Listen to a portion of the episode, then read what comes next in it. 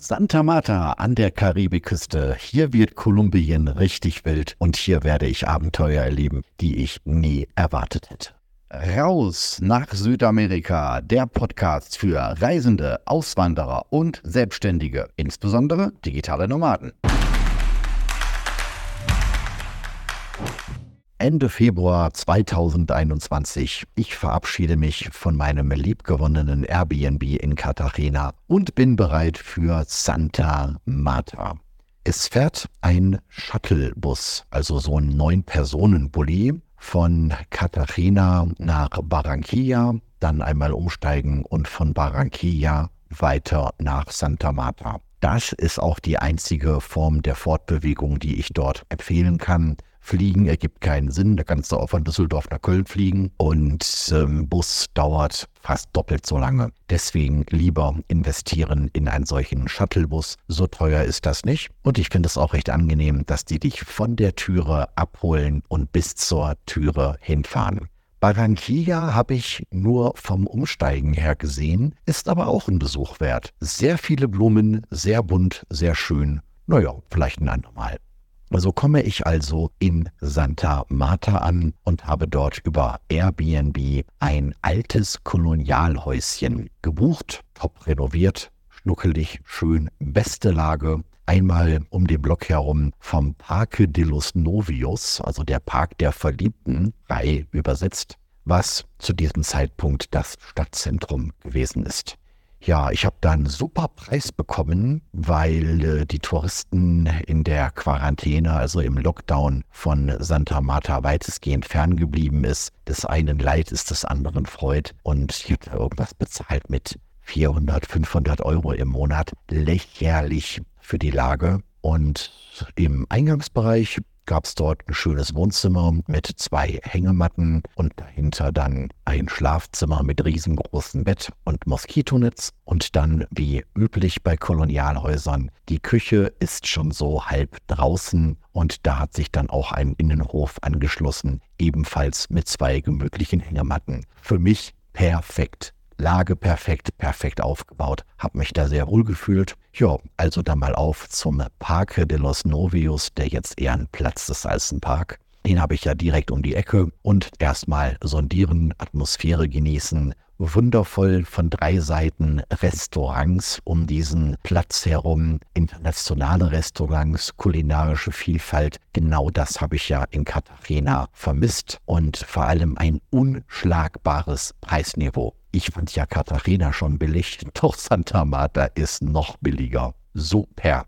Soweit zu den positiven Seiten, aber es gibt auch die andere Seite. Ich sitze dort also an dem Platz, lass die Atmosphäre auf mich wirken, kommt ein Mädel zu mir an, spricht mich an. Ja, ob sie nicht irgendwas Schönes für mich tun könnte. Also, ja, wie jetzt hier? Ich bin hier gerade aus dem, aus dem Shuttlebus rausgefallen. Ich bin ja gerade bei einer halben Stunde in der Stadt naja, ob ich da vielleicht so eine Massage gebrauchen könnte. Ich so, komm, lass mal gut sein. Ne? Wo bist du denn hier gelandet? Ja, wo bin ich denn gelandet? Also der Parque de los Novios ist zu dem Zeitpunkt der Mittelpunkt der Stadt gewesen, denn die äh, Uferpromenade, die wurde gerade ganz komplett neu renoviert, eine Großbaustelle hinsichtlich des 400-jährigen Stadtjubiläums. Na, irgendwie so, auf jeden Fall was Rundes. Und der andere Park, der Parque Bolivar, der ist deutlich größer als der Parque de los Novios, aber ja, schon so ein bisschen asozialer. Da fühlt man sich schon eher bedroht. Ich habe mich im Parque des Novios nie irgendwie bedroht gefühlt.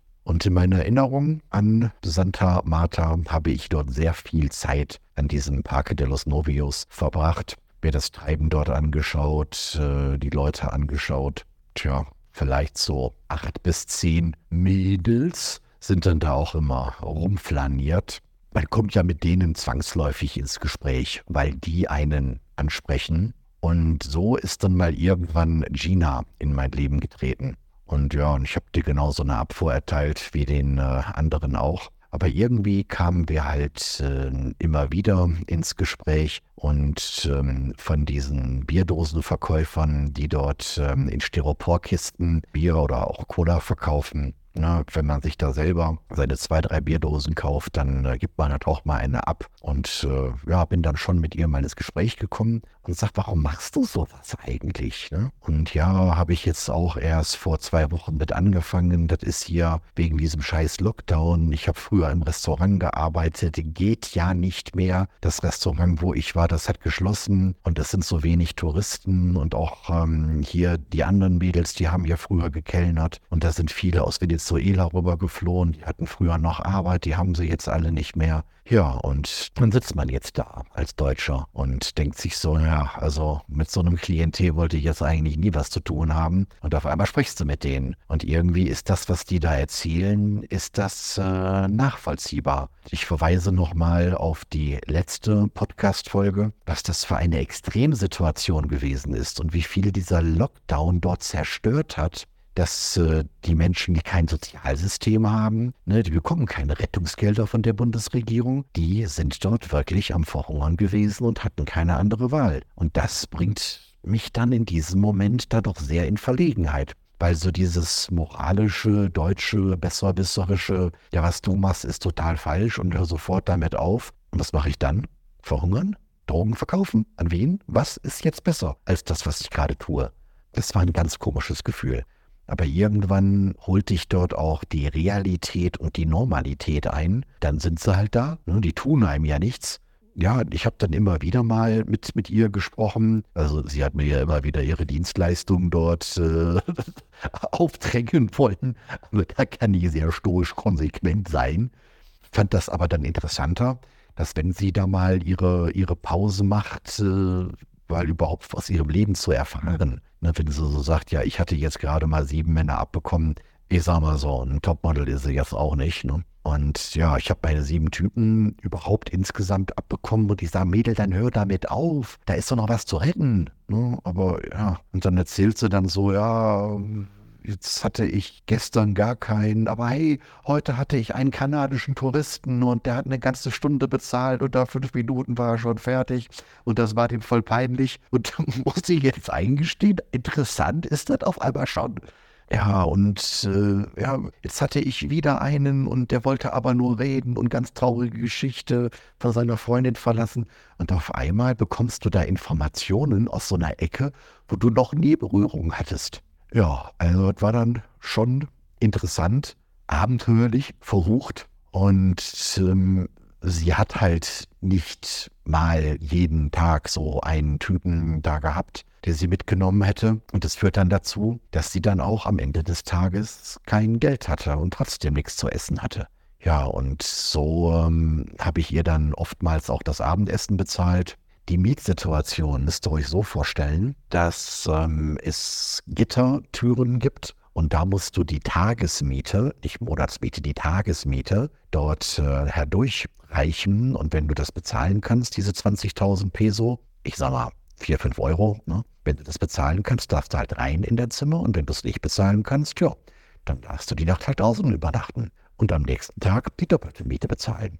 Und das sind dann die Zustände, sodass ich ihr dann dort mehrfach die äh, Miete oder auch Abendessen bezahlt habe, dass sie zumindest nicht äh, draußen übernachten muss. Die Dienstleistung wollte ich dann trotzdem nicht. Und ähm, ja, ich weiß gar nicht, was zuerst kam. Also ich meine, mal irgendwann sagte sie, ja, sie braucht nur noch zwei. Sie braucht nur noch zwei Kunden, dann kann sie endlich damit aufhören. Ich so, aha, auf einmal doch aufhören. Was, was soll denn äh, da jetzt passieren durch diese zwei Kunden? Ja, dann würde sie äh, Geld haben, ne, so 20, 30 Euro, so lächerlich wenig. Dann würde ich, würde ich äh, 20, 30 Euro haben und könnte auch ein Bierdosen-Business starten. Bitte was? Ernsthaft, das ist es.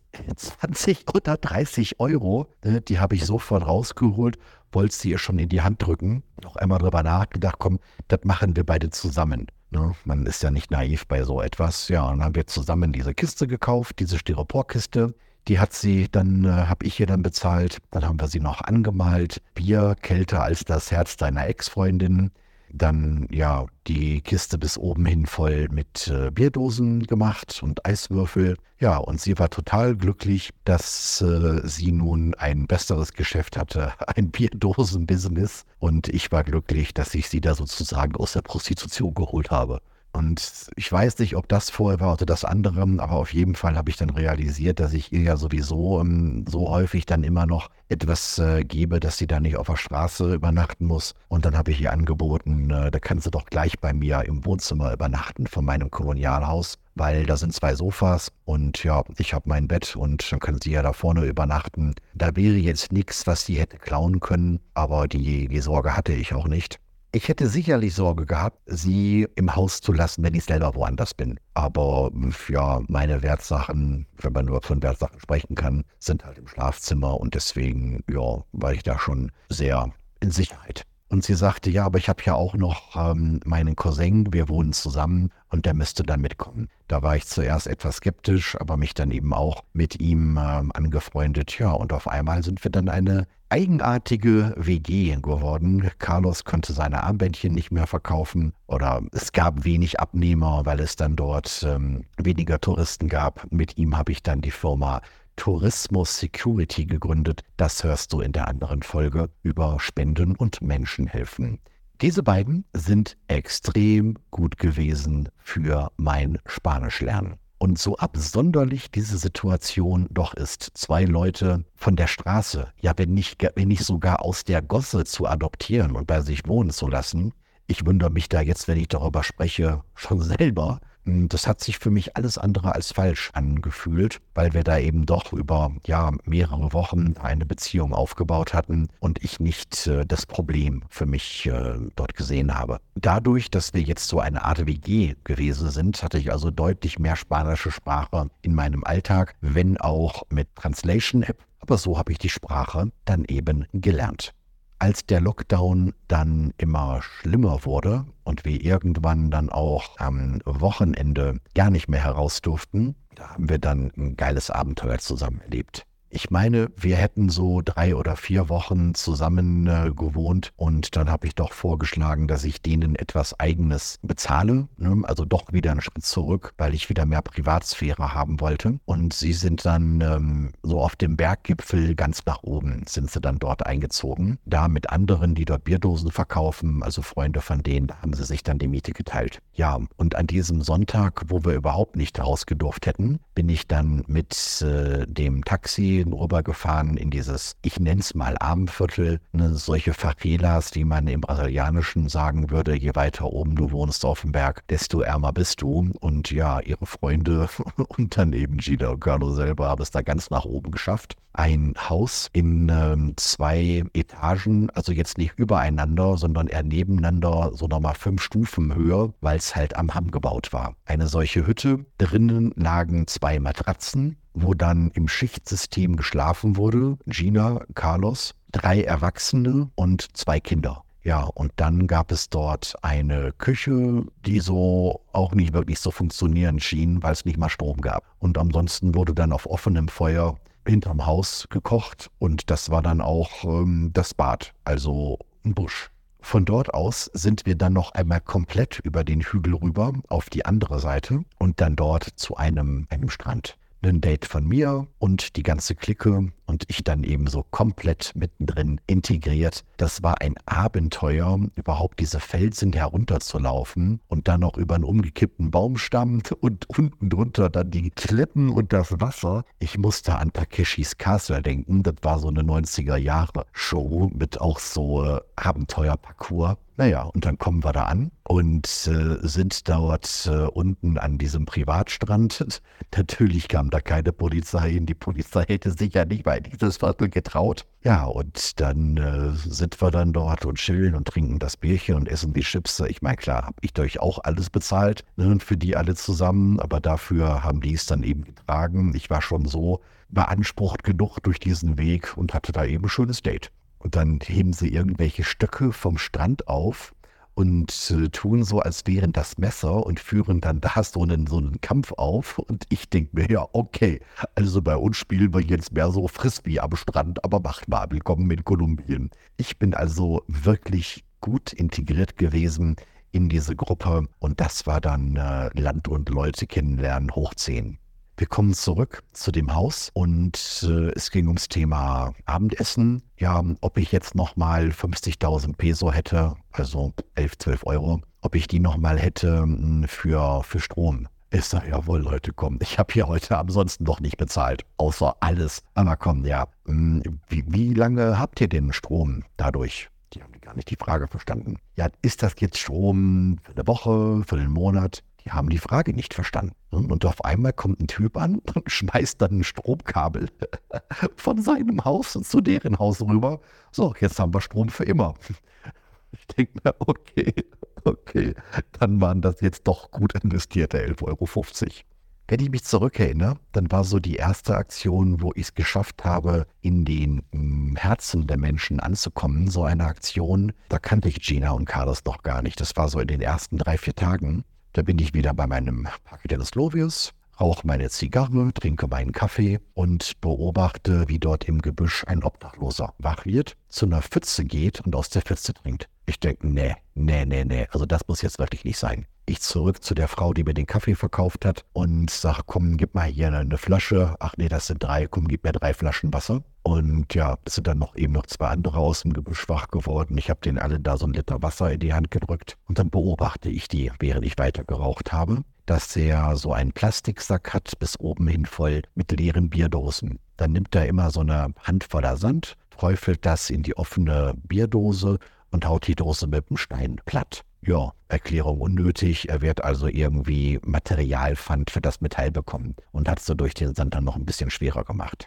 Denke ich mir gut, wenn jetzt äh, die Dosen ihm was bringen, ich habe doch in meinem Hotelzimmer, also in meinem Kolonialhaus Airbnb, doch den Mülleimerrand voll mit Bierdosen von den ersten drei Tagen. Kannst du doch dem geben. Und bevor der die Dosen hier einzeln aus dem Mülltonnen raussucht, bin ich gerade um die Ecke, habe dort die ganzen Bierdosen mitgebracht und äh, sehe auch noch in meiner Küche einen Teller von so angefutterten äh, Frühstück, was mir nicht geschmeckt hat. Mir war das zu trocken und ich hatte sogar recht viel geholt. Also denke ich mir, komm, nimmst du den Teller auch noch mit? Ich also eine Hand mit dem Teller von meinem Frühstück und andere Hand einen Beutel mit äh, leeren Dosen. Ja, dann reiche ich ihm erstmal den Teller hin. Er fängt an zu essen. Ich denke mal, okay, gibt doch so eine Redensart. Ähm, du kannst einen Menschen erst verstehen, wenn du 100 Meilen in seinen Mokassins gelaufen bist oder so ähnlich hatte ja eh nichts zu tun. Dann habe ich mir seinen Stein genommen und während er mein Essen gegessen hat, habe ich dann meine und seine anderen Dosen mit dem Stein platt gekloppt. Ja, und auf einmal haben wir da so eine Menschentraube von 30 Leuten um uns herum, die denken, okay, also dieser Gringo ist irgendwie anders als die anderen. Und das waren dann so die kleinen Schritte, dass die mich ernst genommen haben, weil ich eben nicht so wie so ein amerikanischer, arroganter Tourist von oben herab, ne, Neger, Putz, Maschu, ne, sondern äh, sehr auf Augenhöhe mit den Leuten, so, ich möchte hier leben, ich möchte einer von euch sein. Und das hat dazu geführt, ähm, dass die mich dann auch nachher mal in Notsituationen verteidigt haben. Ne, wir haben uns da echt super zusammengerauft. Also als dann dieser Lockdown äh, wieder angezogen wurde und um äh, 20 Uhr alle zu Hause sein mussten, da habe ich dann, äh, ja, wie war das? Also auf jeden Fall, da war noch äh, ein Date, noch eine Freundin von mir und der wollte ich dann noch mal 20.000 mitgeben, dass die mit dem Taxi nach Hause fahren kann und eben nicht äh, den Ärger hat, dass sie da von der Polizei noch äh, nach der Ausgangssperre um 20 Uhr aufgegriffen wird. Und ich bin noch mal gerade nach oben in mein, mein Zimmer, habe da noch mal so einen 20er runtergeholt, also 20.000 kolumbianische Peso sind so 4,50 Euro und wollte sie ihr geben. Ja, da war die aber schon weg ich zu diesem Parque Bolivar gelaufen. Da habe ich vorhin schon erwähnt, der ist ein bisschen rustikaler. Und an der Ecke von der Strandpromenade zu diesem Parque Bolivar sind dann eben drei Nutten, Ne? Und ja, ja, ja, ja, nee, nix hier. Ich gehe außen rum im großen Bogen und suche auf dem Parque Boulevard nach äh, meiner Freundin. Hab sie nicht gefunden, selben Weg zurückgelaufen. Bevor die Polizei da ankommt wegen Ausgangssperre, bin diesmal etwas näher an denen vorbeigelaufen, nicht im ganz großen Bogen. Die grapschen mich an, grapschen zu meiner Hosentasche, wollen also ans Handy und an die Brieftasche. Ich schubs die mit beiden Händen einmal weg zeige mit dem Finger auf sie und mache einen grimmigen Gesichtsausdruck. Ich hatte noch nicht das Vokabular. Ja, gehe die 300 Meter zu meinem Hotel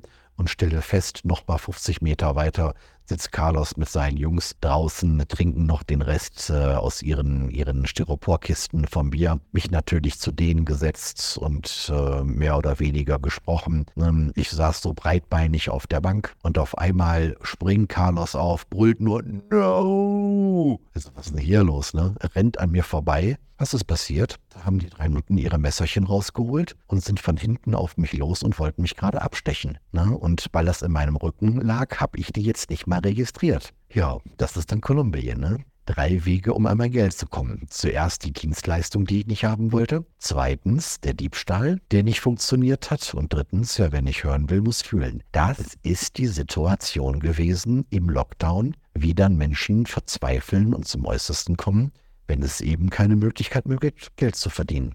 Ja, das sind die Abenteuer in äh, Santa Marta.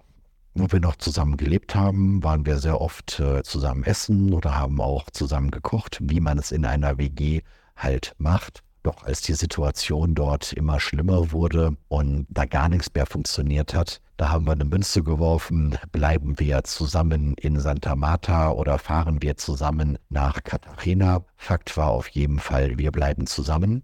Und die Münze ist dann für zurück nach Cartagena gefallen. Ich habe noch anderen das Ticket bezahlt, das dort wirklich alles aus Santa Marta fliehen wollte, mit nur zwei Tagen, die du in der Woche nach draußen darfst. Da kannst du nur verhungern.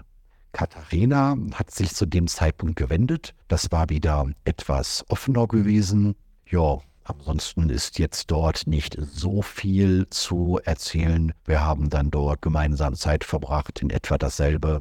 Gina hat weiterhin äh, Getränke verkauft. Carlos hat es nochmal mit äh, Tourismus Security versucht. Da haben wir die Homepage entsprechend umgestaltet, auf Katharina umgeschrieben.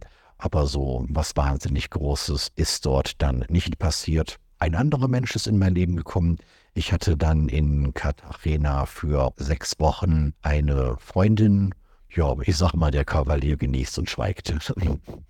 Diese Zeit, die ist dann zu Ende gegangen, nachdem äh, mein Visum in Panama dann endlich fertig war. Nicht das Visum, sondern die Daueraufenthaltsgenehmigung, also das Dauervisum, die sogenannte Cedula, der Personalausweis. Und das war dann auch Anlass für mich, Kolumbien zu verlassen das Vertrauen in Carlos und Gina hat dort äh, nachgelassen, weil ich, ähm, je besser ich auch Spanisch gelernt habe und je mehr ich die Kultur verstanden habe, ist für mich immer klarer geworden, dass das eine Freundschaft auch ähm, mit mit Kalkül gewesen ist, dass die eben äh, die Chancen, die ich denen dort geboten habe, was aus sich selber zu machen, nicht so genutzt haben, wie ich mir das gewünscht hätte, aber ähm, doch immer wieder Geschichten kamen, warum sie Bargeld von mir brauchen würden, was ich dort äh, sehr erfolgreich ähm, dort auch ignoriert habe. Das ist eine sehr ambivalente Freundschaft. Auf der einen Seite ähm, haben sie mir geholfen,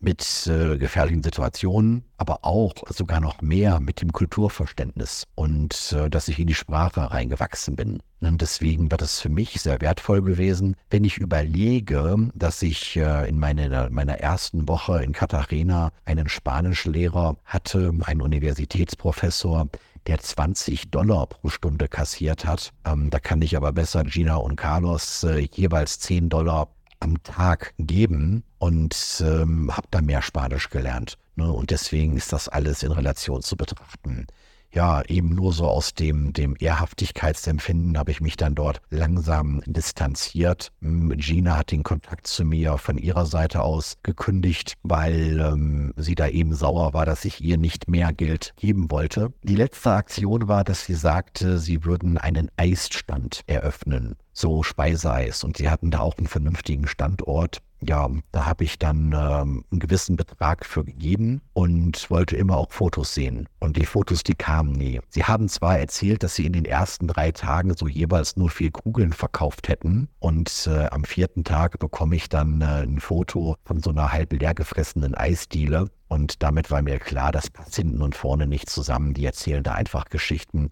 und mehr davon brauche ich dann auch nicht. Ja, ich hatte Carlos dann noch wieder gesehen, wo ich ein Jahr später in ähm, Santa Marta wieder gewesen bin. Aber so viel besser ist das auch nicht geworden. Also so viel zu meinen kleinen Abenteuergeschichten in Santa Marta.